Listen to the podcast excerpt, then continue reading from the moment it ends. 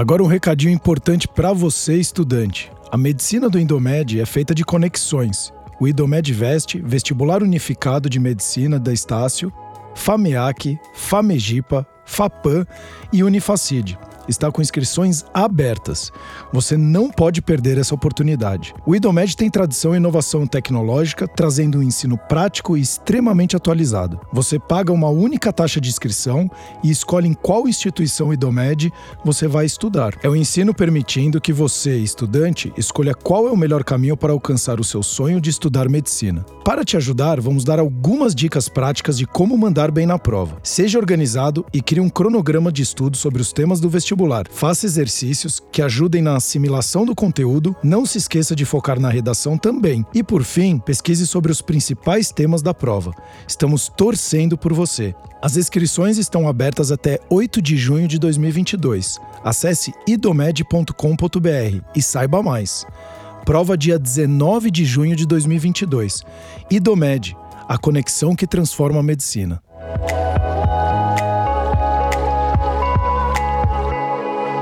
Cor cuidando de você. Olá, mais um episódio Cor cuidando de você. Eu, Sérgio Bruni, comigo a doutora Andréa Toscanini. E hoje a gente vai trazer um episódio diferente. É, a gente, né, André, a gente traz muito as suas opiniões, é, a, suas, a sua visão como médica. A gente entrevista profissionais da saúde para falar de diversos assuntos. Mas hoje a gente trouxe uma convidada, né, um paciente, que é a Cláudia, né, 52 anos. E muito mais por quê? Porque as pessoas, quando a gente fala de sono, as pessoas acham que o sono, às vezes, é a última causa do problema delas e não que, às vezes, o sono foi o, o que acarretou em alguns outros problemas dela, né? Então, é aquela coisa do quem veio primeiro, o ovo ou a galinha. E aí sempre fica aquela questão também cultural nossa de que, ah, tudo eu mato o meu sono em primeiro lugar. Então a gente fez questão de trazer um paciente para ele também mostrar um pouco dos relatos do dia a dia, o que que fez a pessoa agir dessa forma, se toma remédio, se não toma remédio, quais são os impactos que teve na vida da pessoa o sono. Então, eu fico aqui, assim, hoje eu vou ser um. A gente sempre fala muito, hoje eu vou escutar bastante, até para poder aprender um pouco mais também uh, com esses relatos das pessoas. Então, Cláudia, seja muito bem-vinda. Andréia, de novo, sempre muito bem-vinda. E quero aprender bastante, inclusive, para a gente poder cada vez entregar mais conteúdo, mais soluções que a gente possa ajudar ainda mais essas pessoas que estão sofrendo tanto com sono. Obrigada, Sérgio. Obrigada, Cláudia, por estar aqui com a gente nesse primeiro podcast diferente. É uma conversa convidada muito especial, muito, porque é a Cláudia, mas podia ser você que está ouvindo é uma história real e, e, quando a gente assiste, por exemplo, um filme, né, e assim, o um filme baseado numa história real sempre te toca mais, né? Então, eu acho que é uma maneira das pessoas se identificarem com a história de alguém e poder trazer alguma alguma repercussão e poder trazer algum questionamento, enfim, poder melhorar um pouco. A gente sempre pode fazer alguma coisa para melhorar, né? E às vezes a gente não consegue se não tem um empurrãozinho. Então, talvez, Cláudia, a sua história seja um empurrãozinho para esses 400 mil ouvintes que a gente tem. Eu que agradeço aí a oportunidade e fico feliz em poder colaborar né, com tantas pessoas que eu tenho certeza que vão se identificar. Eu imagino que sim. Cláudia, me conta primeiro, antes da gente ouvir a história, porque as queixas de sono, elas são incríveis porque elas têm história né? É engraçado, isso é lindo na medicina do sono. Agora, agora eu vou babar na minha profissão. Ah, é. Pergunta, pergunta para Cláudia se ela acha lindo isso também, né? Pois é. Não, é um privilégio, é privilégio. E assim, o, o, cardiologista, às vezes ele recebe o paciente, né? O paciente fala, doutor, eu fiquei hipertenso, né? Ou o endócrino recebe a paciente, né? Ah, doutor, eu entrei na menopausa, mas o médico do sono, ele recebe um paciente que ele fala, eu tenho insônia, mas ele tem uma história. Aquilo ali tem um. E cada história mais incrível que a outra que a gente estuda, que a gente escuta. Então, assim, antes de ouvir a tua história, Cláudia, eu queria que você falasse para mim, em uma frase, bem resumidamente, o que te incomoda no teu sono? A inconstância. A inconstância de Dormir acordar? Durante o sono, exatamente. De você não saber se naquela não é um noite... sono, é, não é um sono completo, não é um sono é, com descanso, Né? E eu só queria ressaltar aqui que eu, assim como eu hoje, acredito que poucas pessoas têm ouvido falar em médico do sono. E isso é muito assim incrível. Eu não sabia que havia um especialista. Eu já ouvi falar em clínicas e terapias para o sono, mas é, essa especificidade assim eu não, eu estou bem feliz com isso. Que bom. Você sabe, Cláudia, que tem muito médico que não sabe que tem médico do sono. Então, não é um mérito teu, viu? tem muita gente que sabe que a medicina, que acha que, que a medicina do sono não é uma especialidade. Tem residência de medicina do sono. Não, até, Andréia, só uma, uma curiosidade para Cláudia que está aqui com a gente, mas também quem está nos escutando. Hoje, quem faz uma medicina, né, um curso de medicina na graduação, provavelmente, Cláudia, vai ter duas, três, quatro horas de aula de sono. Então, olha que loucura, você está fazendo um curso de cinco, mais residência, seis, sete, seis anos de medicina, mais um ano, dois, três de residência. Então, você está estudando oito anos medicina e você não fala, talvez, do pilar mais importante da sua vida, que é o sono. Então, olha que loucura e o quanto desinformado nós estamos e o quanto que tem de coisas interessantes e boas para a gente poder conversar aqui nesse bate-papo de hoje. É, é incrível. Agora, é interessante, você, eu vou ser bairrista, né? Todo mundo fala que os médicos são uma máfia, mas tem uma coisa também que ajuda, que ajudou a essa, esse atraso em estudar a medicina do sono, que é o seguinte: a gente nunca dormiu tão mal como a gente está dormindo agora. A sociedade, de maneira geral, e isso é uma coisa global, de 100 anos para cá mudou muito o padrão de sono, mudaram muitos os valores, os hábitos, os costumes, as crenças, e isso caiu assim direto em cima do sono.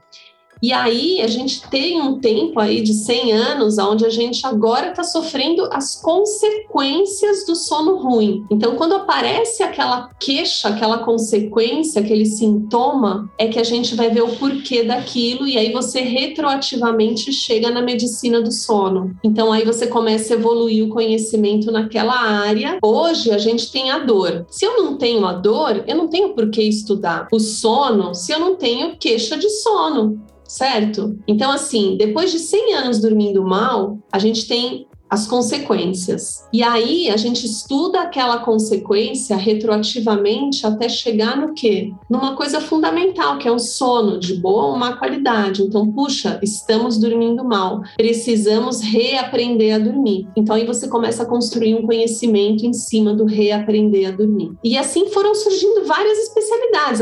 E isso acontece, por exemplo, na imunologia. A gente tem tecnologia diferente, a gente tem é, agora muitos biológicos imuno imunobiológicos, moduladores imunológicos, porque a gente tem hoje tecnologia para construir esse tipo de, de remédio. Então, enquanto eu não tenho essa tecnologia, eles não existem. Então, eu acho que isso faz parte da evolução da medicina, né? A gente ir sempre aprendendo e agregando conhecimento. E o importante é a gente não ficar em volta sempre das mesmas coisas, né? Então, eu vejo, por exemplo, essa coisa toda da síndrome metabólica, que é um pouco, é bem, ela, ela é mais mais precoce do que essa coisa toda do sono e a gente ainda patina muito na síndrome metabólica, né? Então, eu acho que a gente precisa ir aprendendo e crescendo com tudo isso. Mas por isso, então, que a medicina do sono é muito recente. Se a gente for pensar na, na história da evolução humana, de fato é muito recente. E médico do sono mesmo, mesmo, olha, eu trabalho no Hospital das Clínicas e eu acho que a residência lá começou em 2000 e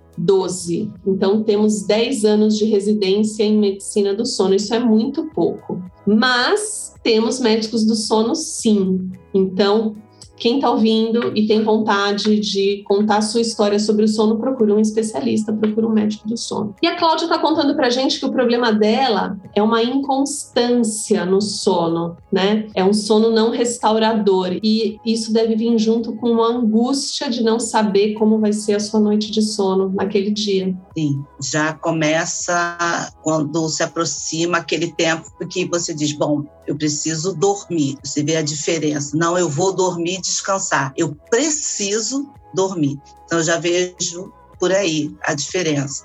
E aí, não, eu preciso tomar o medicamento mas em, eh, tomando o mesmo medicamento há muito tempo, percebo que esse medicamento já não faz o mesmo efeito. E aí, a, quando vou ao médico, ele diz que eu preciso tomar o medicamento o mais cedo possível. E ainda assim, eu não vejo o resultado. E também descubro que existem aí algumas questões com relação às empresas farmacêuticas. Vejo diferença, uhum. infelizmente, na mesma medicação. E aí eu estou mais atenta a isso. Mas é horrível, porque é uma briga para dormir, é uma briga. Essa tua queixa, Cláudia, é uma queixa que a gente ouve muito quando você falou uma coisa, uma frase que que é aquela coisa do preciso dormir, né? Então você se cobra, você se exige dormir e você disponibiliza um horário para deitar na cama e dormir naquele horário. E aí vem a pergunta, né? Por que eu não consigo dormir, né? Então você vê como você se cobra, né? Você precisa e você não consegue. Então é uma luta sua consigo mesma. Muito. E, e aí pensando, bom, já que eu não consigo sozinha, então eu vou precisar tomar um remédio para dormir, sabendo que o remédio lá na frente terá algumas consequências. E agora, depois de algum tempo, você contou para gente que faz mais de 10 anos que você usa medicação para dormir, começa a perder o efeito. E aí você é orientada Sim. a tomar o remédio um pouco mais cedo. E aí você fica preocupada se aquele remédio em longo prazo faz bem ou não, você percebe que tem um, pior resultado. E eu pergunto para você, alguma vez você foi orientada a mudar alguma coisa que estava no teu entorno do ambiente de sono ou você só foi orientada a usar uma medicação? De início, só orientada a mudar a medicação e o horário, mas eu sou uma pessoa que eu costumo buscar um pouquinho de conhecimento, pesquisar um pouco e então eu procurei adquirir assim algumas técnicas né, para tentar dormir, né, tipo luzes apagadas, não ficar no celular por muito tempo, não ficar na TV muito tempo. E aí eu digo que não foi um médico de início, que eu me lembre já há muito tempo atrás, né? Que me disse isso. Eu fui adquirindo, é, principalmente agora a mídia, né, com esse acesso que a gente tem à internet, uhum. temos coisas ruins e temos coisas muito boas. Né? Então eu fui buscando aí algumas alternativas, inclusive algumas terapias assim diferenciadas para tentar dormir e tal. Mas é, junto com essa questão de do não dormir, de precisar dormir, eu sempre percebo que vem é, a questão da ansiedade. É, às vezes eu deito e eu penso em mil, até a minha cabeça, a minha mente descansar é um prazo aí bem longo. Então eu penso em mil coisas. Então por isso que pesquisando e já ouvi de um ou outro médico que, sim, há necessidade de é, desligar os aparelhos, desligar os sons, né, deixar o quarto mais escuro possível, né, e tentar tomar um chazinho. E eu explico, olha, o chá não resolve para mim. já tentei, mas não resolve. A impressão que eu tenho é que vai criando uma nova angústia, né, e a, a mente não para. Eu deito, né, já tomei o remédio cedo, aí vem aquela questão, eu sei que eu preciso dormir, eu tenho que descansar, porque o sono é algo reparador, né, e fico naquela briga interna, né, de querer dormir dormir e não conseguir. E me conta uma coisa, Cláudia, você se lembra se teve algum fator desencadeante, ou seja, um fato, um evento, um acontecimento, uma mudança que marcaram o início da tua insônia? Sim, com certeza. Isso é bem nítido para mim. Em 2010, um tio meu faleceu e há muitos anos que ninguém vinha a óbito na minha família. E ele era um tio muito querido. Ele teve todo um processo. Eu o acompanhei é, nos últimos dias no hospital, passei por alguns processos com ele, nessa coisa de troca de acompanhante, né, e tal. Quando ele veio a óbito, teve o processo de funeral, enterro, e eu me lembro claramente, é, quando eu cheguei em casa um pouco mais tarde, eu tive uma crise de ansiedade muito grande. Até então não sabia que era uma crise de ansiedade. Eu hoje identifico assim, né? Eu fiquei muito nervosa pensando no fator morte. Não vou ver mais nesse momento é, é, estar debaixo da terra, é, essas questões humanas, né? Nossas. Então foram alguns minutos que eu pensei que eu ia ter quase que um infarto. Eu estava sozinha no quarto, eu chorava e eu fiquei assim no desespero por alguns instantes, eu não sei nem mensurar assim o tempo. E depois eu fui tentando ali respirar, me acalmar. Não estava tomando medicação, mas na mesma hora veio, preciso tomar alguma coisa para me acalmar. E aí depois disso, eu comecei a a perceber que meu sono já estava ficando diferente, mas eu, eu achava que aquilo ia passar, era um tempo, né? E fui procurar um médico. Uhum. E, e aí ele pediu para fazer os exames cardiológicos. Foi quando eu descobri que estava hipertensa. E daí, além das medicações da hipertensão, ele associou a medicação para dormir. Posso só fazer uma pergunta? Nesse processo, Cláudia, quando que foi o desencadeador para você falar eu preciso ir para o médico? Ou foi logo de imediato? Você teve o sentimento da ansiedade e falou amanhã eu já estou indo no, no, médico? Ou não? Ou você falou quando, quando que você sentiu a necessidade? Quando você não aguentava mais? Qual que era o momento que você falou agora eu preciso ir no médico, eu vou nele? E aí foi quando você descobriu a hipertensão? Olha, entendi. Eu sou uma pessoa assim muito preventiva e atenta assim às coisas. Então não costumo deixar muito as coisas correrem não, eu posso, eu não sei te dizer exatamente se foi logo no dia seguinte, mas ah, acredito que ali na mesma semana eu já fui providenciar porque eu senti que tinha algo muito errado acontecendo comigo. Eu, além de não conseguir dormir, essa, eu tinha as taquicardias, né? Que eu acredito que é a coisa do da ansiedade, eu usava a frase: meu coração vai sair pela boca, algo de muito errado. E aí que eu fui em busca de um cardiologista. E tem uma questão aí que eu acho importante dizer: na época eu tinha plano de saúde. Então, meu atendimento, meu processo, a questão de eu poder fazer os exames logo, de imediato, pelo menos naquele, naquela época, foi fundamental para mim, porque hoje eu percebo, hoje eu não tenho plano de saúde, então hoje eu percebo a dificuldade que é para se conseguir ter acesso, mesmo assim isso não é impossível, mas percebo que muita gente deixa de fazer o que é preciso por conta da, de algumas dificuldades aí é, nessa questão, porque você, pelo SUS, você tem que esperar o médico, quando pode, quando não pode.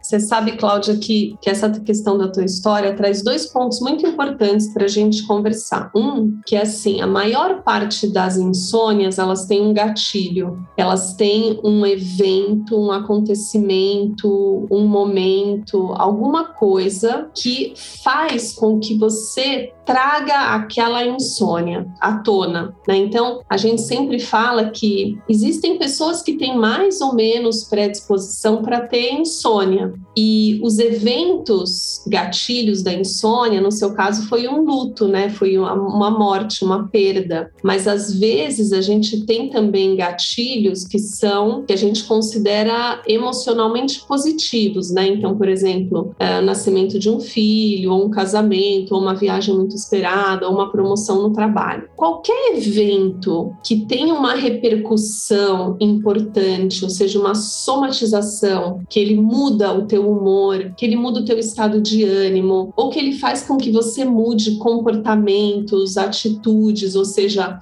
puxa, agora então eu preciso trabalhar mais, então eu vou dormir menos, ou eu tenho que planejar essa viagem, então eu deito na cama e fico pensando naquela viagem. Então, tudo que muda aquela rotina que você já tinha estável, para quem tem uma disposição a ter insônia, e no seu caso você tem, porque isso aconteceu, aí você ultrapassa aquela linha tênue para desenvolver insônia. E aí, por que, que você não volta, né? Você até falou: olha, eu pensei que com o passar do tempo eu ia voltar eu ia deixar de ter essa insônia. Isso não aconteceu. Então, assim, o que que a gente. A gente tem vários modelos que explicam essa coisa de por que, que a insônia ficou crônica. Só que o que a gente mais é, acredita é que aí é onde entram os comportamentos, as crenças, os hábitos, né? E como que você lida com cada uma dessas coisas relacionadas com aquele evento que foi gatilho, né? Então, quando a gente fala numa perda, a gente tem essa questão do luto, né? Você teve a perda e você teve junto com isso toda, toda essa investigação médica de um quadro metabólico alterado que te deixou mais ansiosa ainda. Então você teve aí um gatilho né, que foi uma perda, que abriu também um quadro de ansiedade, que fez com que você fosse procurar ajuda médica e você descobrisse algumas alterações metabólicas, que por sua vez piorou a ansiedade, que piorou mais ainda a tua dificuldade para iniciar o sono. Então, esse momento é um momento importante para a gente não construir é, comportamentos, a gente chama de maladaptativos em relação ao sono. Então, nesse momento, é o momento de você tratar o luto, né? O luto a gente trata, a gente gosta de tratar ele com psicoterapia mesmo, e, e, cada um lida diferente com o luto, né? Às vezes você tem essa perda e você manifesta ela anos depois, né? Porque ela não foi muitas vezes trabalhada naquele momento. E é difícil às vezes a gente saber se a gente trabalhou ou não trabalhou o luto. Mas essa questão da ansiedade, a gente pode trabalhar ela, tanto do ponto de vista não farmacológico como do ponto de vista farmacológico. E a ansiedade, quando você percebe que ela vem e que ela está prejudicando o sono, aí a gente tem que ver o tempo. Se é agudo, então você me contou que tudo começou com ansiedade. Então você percebeu que o teu sono estava ruim, mas você já sabia que você estava ansiosa. Então antes da insônia ficar crônica, né? Antes de eu ter três meses de insônia, né? E aí esse é um dos critérios diagnósticos da insônia crônica. Eu trato a ansiedade, né? Então eu tive essa percepção e aí eu preciso tratar essa minha ansiedade. Se já se passaram os três meses, né? No caso, você me comentou que na época você tinha convênio, então você conseguiu fazer uma abordagem rápida, conseguiu fazer uma investigação e você fez tudo isso muito rápido. Mas muitas vezes você demora para fazer isso. Se você demora mais que três meses, então a insônia já preenche um critério diagnóstico de transtorno de insônia crônica. E aí tem uma diferença muito importante. A gente tem que tratar ela separada da ansiedade.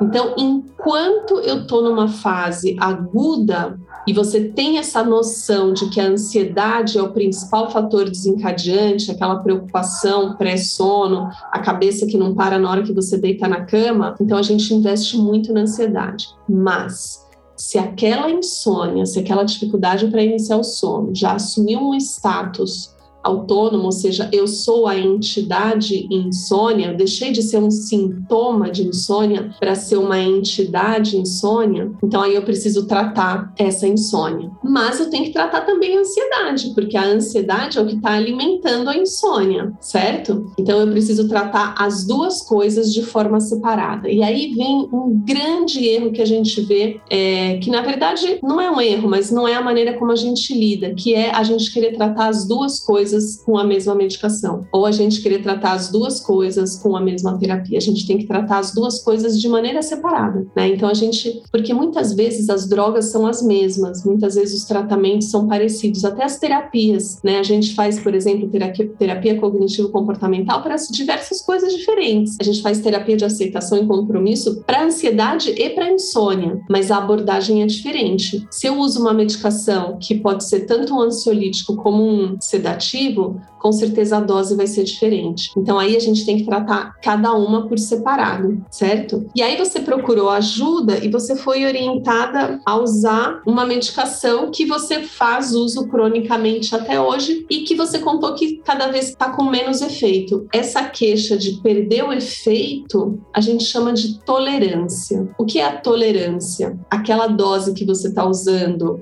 ela não vai ter mais o efeito que tinha inicialmente, e você vai precisar aumentar a dose para ter o mesmo efeito, né? Mas veja que a gente não está tratando a causa da tua insônia, né? Porque a causa está lá. Eu estou simplesmente fazendo você dormir, mas eu não estou trabalhando aquilo que faz com que na hora que você se deite na cama, você não deixe o teu sono acontecer, porque o sono ele vem quando a gente se entrega. Né? O que, que faz com que você não se entregue? Hoje, talvez seja muito mais a preocupação em dormir. Hoje, o foco da tua noite já é né, a insônia. Será que eu vou dormir? Será que eu não vou dormir? Né? Então eu não vou nem perder tempo, eu vou usar a medicação. Eu preciso dormir, né? Porque se eu não dormir, eu não vou funcionar bem no dia seguinte. Então, hoje talvez o peso lá atrás do luto, o peso daquela ansiedade já sejam muito menores do que o peso hoje que tem dentro da sua vida toda essa questão do sono. E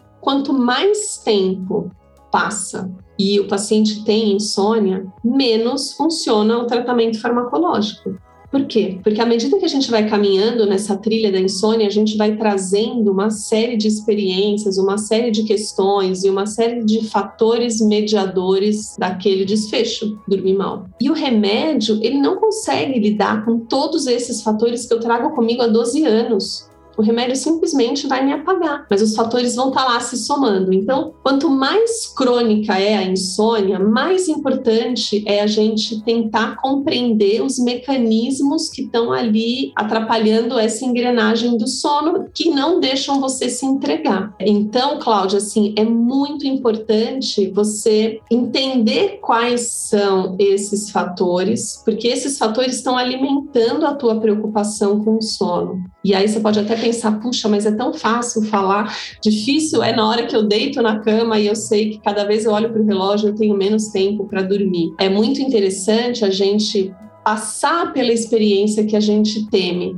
Né? A gente evita, evita, evita, evita durante o dia e aí chega lá à noite e ela tá lá. E aí a gente vai para o remédio porque às vezes eu não tenho nem forças, né, de fazer alguma coisa é, comportamental, ou parar para pensar, ou, ou mudar um hábito, um comportamento. Então eu acabo. Mas aí, como você disse, né, a gente a gente sabe que tem um apelo da indústria farmacêutica grande, que agora a indústria farmacêutica está começando a mudar de foco também, sabe? Agora eles estão percebendo que é uma maneira de você dar um tiro no pé sabe? Você fazer o uso indiscriminado de uma série de medicações e a própria indústria dessas medicações hipnóticas e sedativas, eles vêm com uma mentalidade que eu acho muito mais sustentável que aquela coisa do uh, vamos usar quando realmente precisa, mas vamos educar e vamos ensinar as pessoas a cuidar um pouco mais do sono. Mas a essa altura, 12 anos, Cláudia, eu acho que você ia assim se beneficiar muito, muito, muito de algum desses tratamentos específicos específicos para sono, mesmo para fazer o desmame, porque o desmame, ele não pode ser feito se você junto com esse desmame não faz uma reestruturação cognitiva, né? Ou você não faz uma dessensibilização aquelas aqueles temores, né, que tanto vêm junto com o sono. Tem uma metáfora muito interessante numa dessas terapias que a gente usa, né, que é da arte, que é o seguinte, né? A insônia vem numa figura, né, de um monstro horroroso, gigante, enorme, grande e que tá te puxando para um abismo.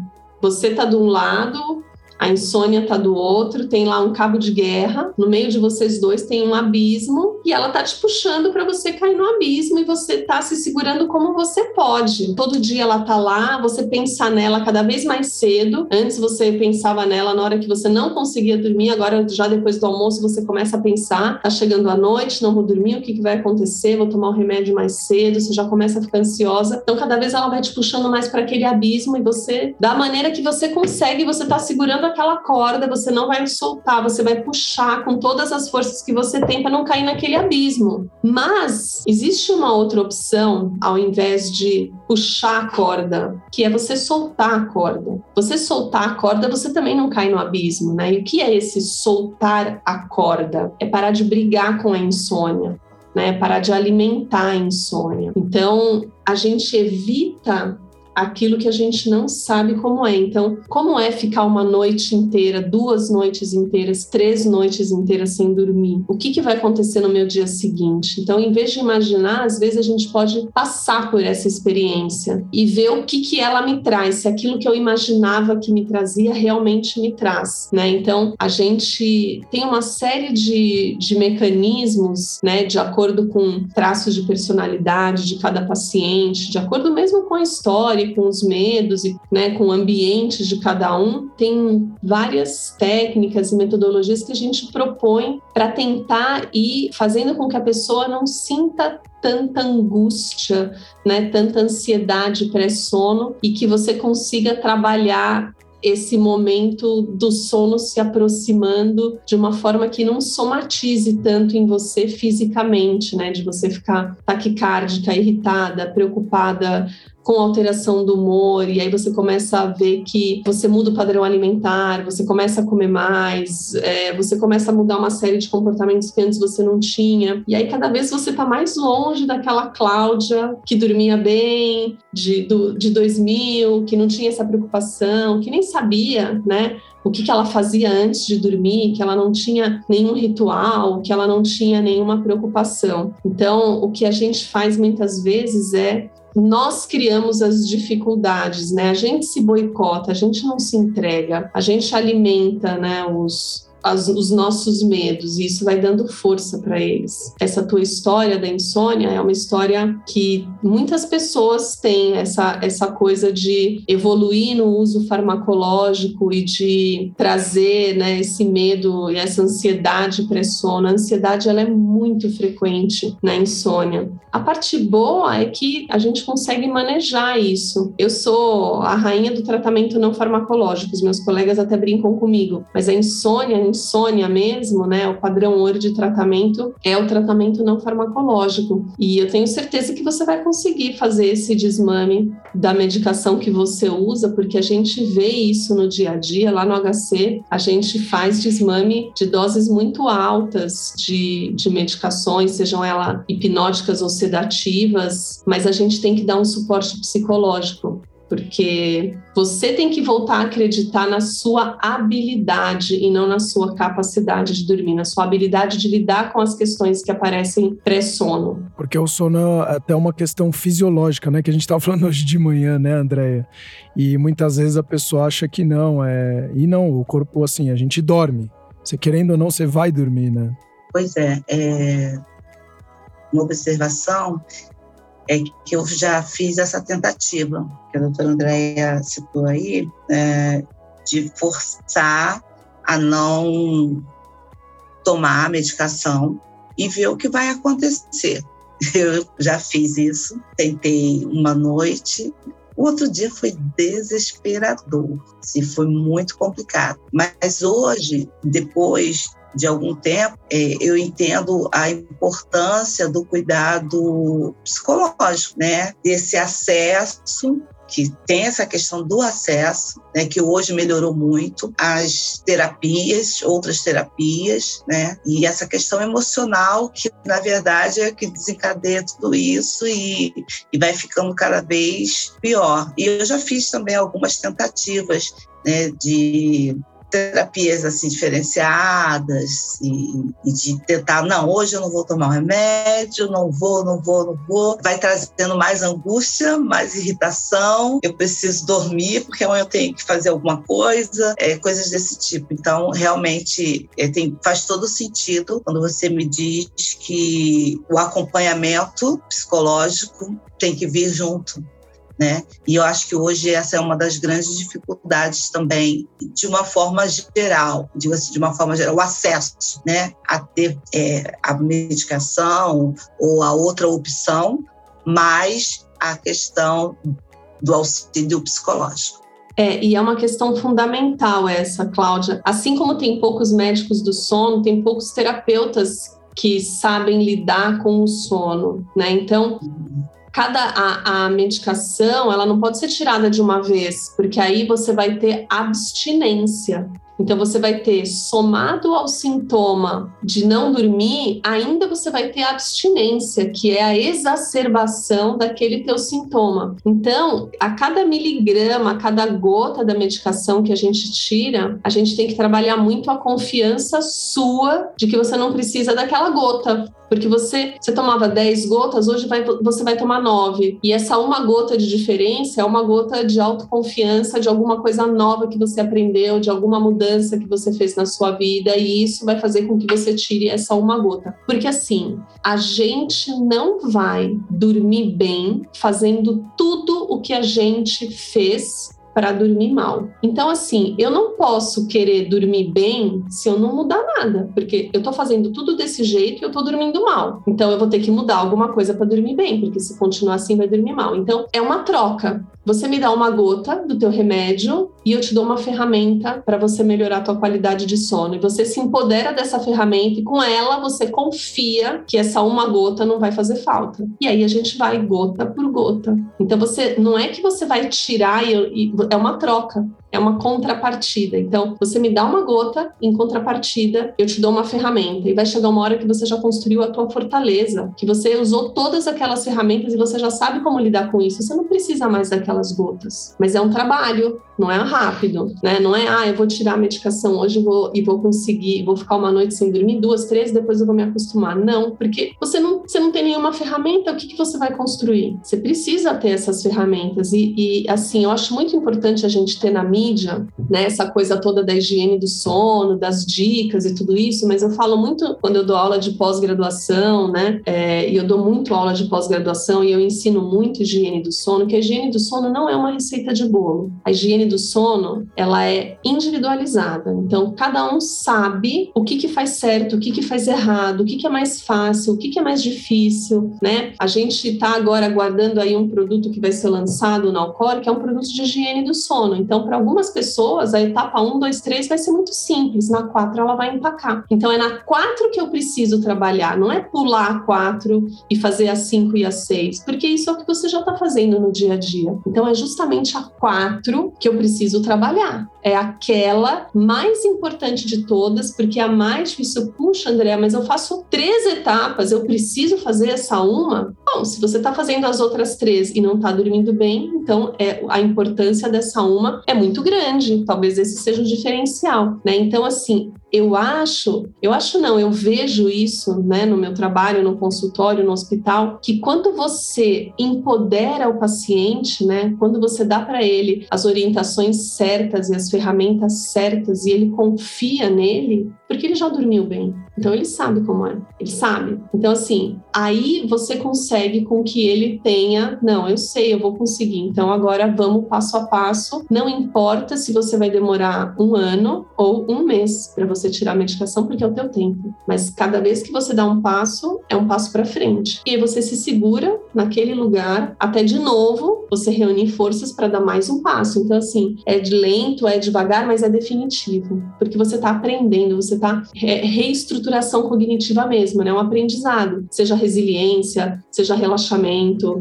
é, seja mudar crença, seja construir novos hábitos, né? Mas você está sendo munido das ferramentas certas. Eu acho que é isso que falta mesmo, essa orientação, né? porque ainda quando você vai ao médico, eu vejo por outras pessoas que eu conheço, a primeira coisa é indicar o ansiolítico, é indicar aí a medicação é, para dormir e realmente dificilmente é, não vamos começar vamos passar por um psicólogo por um terapeuta costumo falar que conversar é uma terapia fantástica. E tem pessoas, por exemplo, eu tenho facilidade de, de conversar, eu gosto. Eu até estou estudando, agora resolvi voltar aos estudos, que é algo que eu amo fazer, e que lá atrás eu parei, isso se tornou uma frustração. Aí vem aí outro gatilho, né, de algumas coisas também. E aí, é, o que acontece? A pessoa é, não tem, tem pessoas que não têm amigos, não tem com quem conversar, com quem falar as suas verdades, né? As suas a sua intimidade, aquilo que realmente está no seu profundo. Ela tem essa dificuldade. Então, nesse momento, é, essa pessoa está mais propensa a afundar do que outras pessoas que conversam. Então, eu acredito muito, hoje eu, eu percebo que eu já avancei um pouco, que eu tenho, que a consciência já veio da necessidade desse desmame, mas é como você mesmo disse, que é, a pessoa sabe, né? É, alguns gatilhos, algumas coisas que precisa mudar e não muda.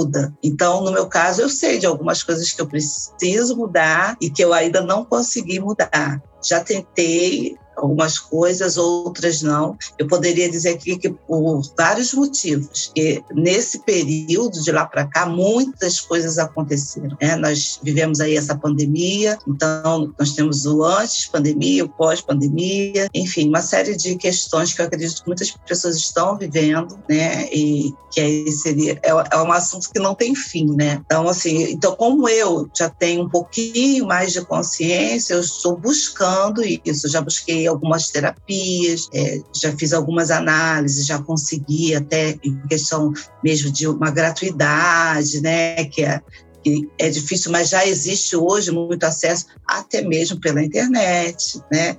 Então, é essa, essa consciência, para mim, já chegou. E, infelizmente, eu sei que para muitas pessoas ainda não, não chegou. E eu vejo, assim, essa dificuldade. As pessoas não, às vezes, estão preocupadas com outras coisas e não dão espaço para si mesmo, né? Para se cuidarem, para se Olha, Cláudia, é incrível essa tua clareza, a maneira como você coloca tudo assim nesse panorama é, eu, eu acho que o primeiro passo é esse: é ter essa consciência que você está tendo de que existe sim um componente além, né? Simplesmente dessa coisa de dormir e acordar que está envolvido na dinâmica do sono, porque é uma coisa que eu sempre falo que o sono é o resultado do dia. E aí, quando a gente fala em insônia, é o resultado dos dias, né? Então, você vai somando né, as questões e elas vêm na hora que você deita e dorme. Então, assim, a gente está chegando no final do nosso,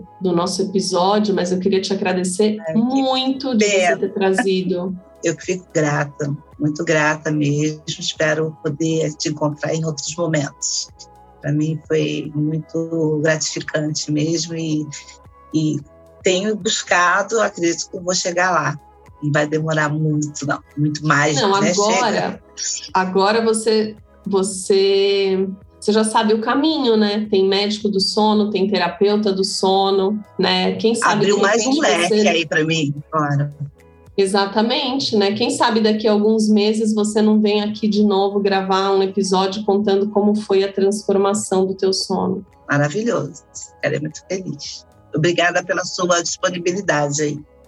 Eu quero agradecer muito também a Andrea. É sempre legal, né, Andrea, gravar com você. A gente já, já grava há bastante tempo, mas também muito a Cláudia. É difícil, né? Hoje em dia, como, como você falou, Cláudia, hoje as pessoas estão começando a ficar mais abertas a demonstrarem um pouco a vida delas, né? Por conta da tecnologia, então se exporem um pouco mais. Então a gente está quebrando alguns paradigmas que antes era visto, né? Eu poder falar qualquer coisa ao meu respeito era visto como fraqueza, ou muito pelo contrário, somos seres humanos, a gente mostrar nossa vulnerabilidade mostrar algumas coisas que acontecem na nossa vida é um, é um ato de muita coragem. Então, agradeço imensamente você. E para quem está escutando, todas essas informações, se você se identifica com alguma delas, se você tem algum parente, algum amigo, alguém que você conheça no trabalho que também de repente esteja passando por isso, transmita essa mensagem, transmite esse episódio também para essas pessoas, porque no final, muitos das nossas dores, dos nossos problemas acabam ficando conosco, né? Aqueles fantasminhas, aqueles monstrinhos, incomodando aquele nosso dia a dia. E como a Andrea falou, eu acredito muito que, se não tudo, né? Se não ficar muito polarizado tudo, mas grande, grande maioria das, das, das frustrações, dos medos, tudo tem solução e tudo passa, né, Andrea? Como as coisas boas, coisas ruins, tudo passa. E a gente precisa entender que muitas vezes o sono, ele não é eu preciso, eu tenho e colocar essa. Hoje a gente se coloca numa. A gente tá num momento de vida que é muita cobrança, né? Até por conta de internet, redes sociais, muita exposição. Então, você precisa mostrar que sempre você tá bem. E na verdade, não. A gente somos seres humanos com as nossas necessidades e o sono é uma das necessidades básicas nossas da vida, né? Então, como você vai no banheiro, como você toma sua água. E, e, e dormir também é. E não ser visto como uma uma coisa, um martírio, né? Onde você começa, começa a se punir perto de ir pra cama, muito pelo contrário. Cobrar muito, né, Exato. Sérgio? Porque às vezes esse eu tenho que dormir. É, poxa, eu passei por uma situação extremamente complicada. Hoje minha cabeça tá milhão. Ah, eu tenho que dormir. Você não tem que dormir. Você não tem que dormir um dia sabe? Se você tem que se dar o direito naquele dia de, cara, não vou me cobrar isso hoje. Hoje eu vou me dar o direito de sofrer aquela dor daquele dia. Eu não vou me cobrar dormir hoje, né? Então, assim, quando a gente consegue se respeitar também, né? Se cobrar menos, a gente é muito duro com, com a gente mesmo, muito. né? A gente é, gosta de fugir, gente... né? É. Exato. A tal da fuga, né? A gente estava falando muito de flexibilidade psicológica, né? Muito. Então, é, isso é extremamente importante, né? Você saber que um despertar no meio da noite não é o fim do mundo, que é, um dia que você demorou três horas para dormir não é o fim do mundo, né? Um dia que, que você acordou às três da manhã e não conseguiu voltar a dormir não é o fim do mundo, né? Então aí a gente a gente acaba sendo mais flexível e o nosso cérebro não entende com tanta angústia aquele evento, né? Isso já é uma maneira de tratar uma consequência.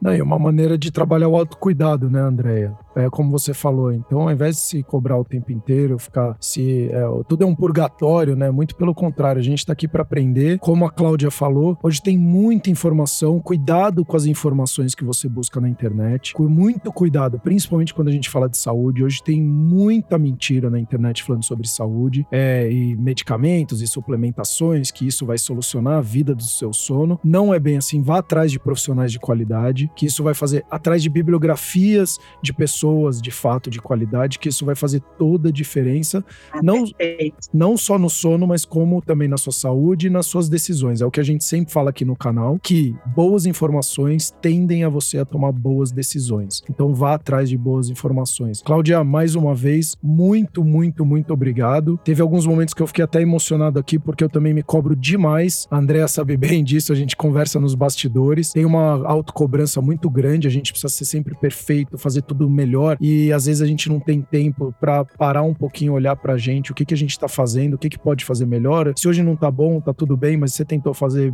bem, tentei. Então, segue o jogo. A vida é uma grande montanha russa e é como o André falou, como que você tá lidando nesses momentos. Viva também as suas emoções, para também não ficar aquela coisa meio blazer, né? Somos seres humanos, a gente tem que viver para entender de fato o que que tá encadeando aqueles sentimentos na gente. Então, de novo, muito, muito, muito obrigado.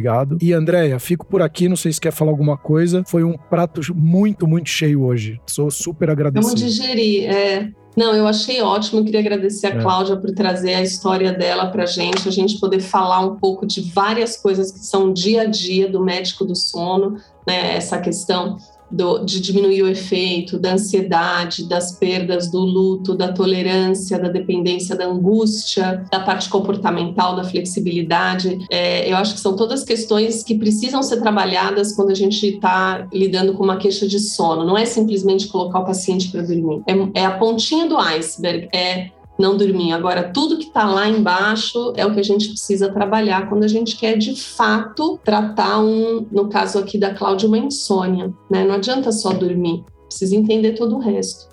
Perfeito. E isso para mim foi ótimo de ouvir. Eu que agradeço aí também essa obrigada, oportunidade. Obrigada, Cláudia. Foi maravilhoso vou colocar em prática aí Por essa favor. questão. E estamos à disposição. Algumas coisas que. Tem, tem as nossas redes sociais. Eu também. Tem o Coro Oficial no Instagram, tem o nosso canal do podcast nas sim, principais plataformas de podcast, que chama o Coro Cuidando de Você. Tem o nosso site, tem a doutora Andrea Toscanini. Então a gente tem todos os canais aí também, para não só a Cláudia, mas para você que esteja escutando, precisar de alguma ajuda, a gente sempre vai estar à disposição para poder ajudar. Muito obrigado. E é muito bom a gente poder compartilhar, né? Exato, é isso mesmo. Com os outros. É isso aí. Até os próximos episódios, o Cor cuidando de você.